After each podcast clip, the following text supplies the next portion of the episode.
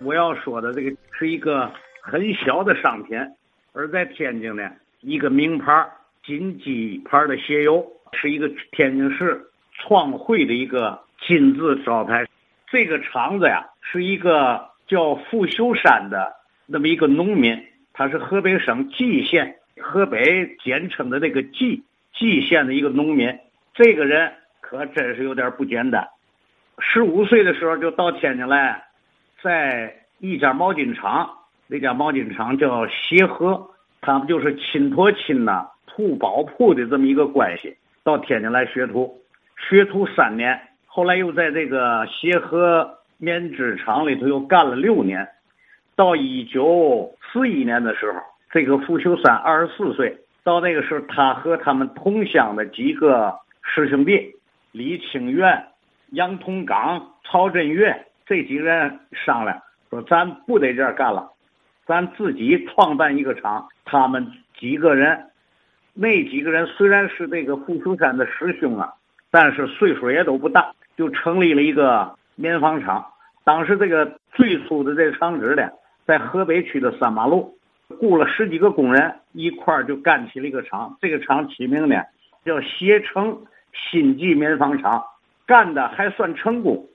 但是他们正干得起劲儿的时候，太平洋战争爆发，棉花、棉纺织品都被日本、被日军所垄断，不准他们办了。这个时候就说：“这个我要提议就是嘛呢？就是河北省啊，这有这么几个地方，就是所谓深泽、安国、饶阳、冀州这一带的那个人，南宫这一带的人哈。”特别的精明，特别的强干，他们身上有一种闯劲儿、钻劲儿、韧劲儿、忍劲儿、吃苦耐劳的根劲儿。这边人们哈特别能钻，脑瓜子特别灵活。他就想到了，既然棉纺织品由日本人垄断，怎么办呢？他们就当时看到了，在国内就是那个洋货的鞋油特别紧缺，特别好卖。几个农民呐。就突发奇想，咱不干这个棉纺厂了，咱做鞋油。在没有设备，主要是没有技术的情况下，几个人就是刻苦的钻研呢，用很土的办法，什么煤油灯啊、酒精灯啊，还有过去取暖用那种煤球炉子，哎，弄了些个什么搪瓷缸子、什么钢种罐子的，就开始加工熬制。这个鞋油，用他们的话说，没吃过猪肉，还没看见过猪走嘛。他就想法研究这个鞋油，一次一次的不成功，每一次生产出来这个东西啊，就是所谓那个覆盖力和染色力都不行，到皮鞋上不粘，粘的手上、什么裤上到处都是，不行。另外呢，不是裂，就是颜色不匀。不服输，一次一次那么实验败了，再实验，就说干了很长的一段时间呢，没有出来真正的成品，因为他们那个时候啊，他这里头涉及到独门的技术，那不是有个人说干就可以干的。你想法归想法，但是实际那个东西，它是需要技术工艺配方做支撑的。后来他们哈就结识了一个人，这个人呢是山东齐鲁大学毕业的。叫于瑞正，这个人呢，哎，是他们的贵人，跟他们一块儿研究。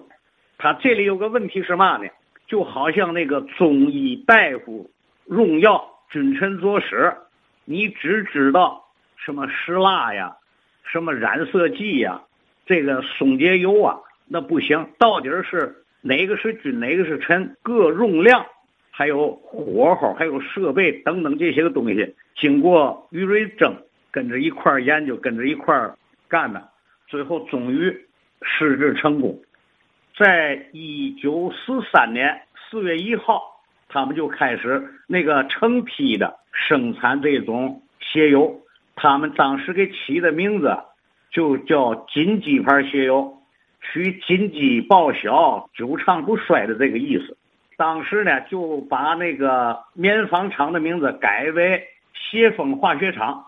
这个是一九四一年，大力宣传就是做广告。当时据说相声演员什么侯宝林呐，京都大鼓演员刘文斌呐等等哈，都他们都请到了，给他们编段子、编词儿，大量的宣传这个金鸡鞋油的这个这个金鸡鞋油哈，一下子就叫响了，一直干到一九五六年公司合营，但是合营了，厂名变了，金鸡牌这个招牌始终在沿用，这是一个金字招牌。到了一九六七年，这个厂子改名了，叫宏卫化学厂，牌子还是金鸡牌鞋油。这个鞋油哈，一直就是受到国内的消费者的欢迎。其中这个在上海啊，有一个品牌叫宏鸡牌鞋油。天津这个金鸡牌鞋油哈，在很多项指标上超过了上海宏基牌鞋油。成为天津市的一个拳头产品，这是到了一九六七年、六八年，干得越来越好。到了一九八一年、一九八二年的时候，又扩大了。在一九八二年的时候，改名为这个第四日用化学厂，仍然生产金鸡牌的鞋油，同时还有这个皮革制品的保护剂，同时在国际上也开始叫得响。金鸡鞋油哈成为天津市一个创汇产品，这个时候金鸡鞋油已经是很响的了。到了一九九四年，那个时候啊，改革开放进入高潮时期，社会上形成了一种啊所谓以合资为荣，中外合资，哎，这个四日化，这个时候又改名字了，叫天津日化集团。就开始跟外国人谈判，这个外国谈判方呢，就是美国的一家大公司，叫庄臣公司，中方呢就是一清集团控股有限公司，两家企业合资，它规定是可以生产两个牌子，一个是中国的金鸡，一个是美国的奇伟，也就是说，在合资以后的二十年，到了二零一四年，这个厂就彻底的哈没有了。天津的一个名牌产品就这样没了，这是天津的一个著名的品牌啊，由它的诞生到消亡。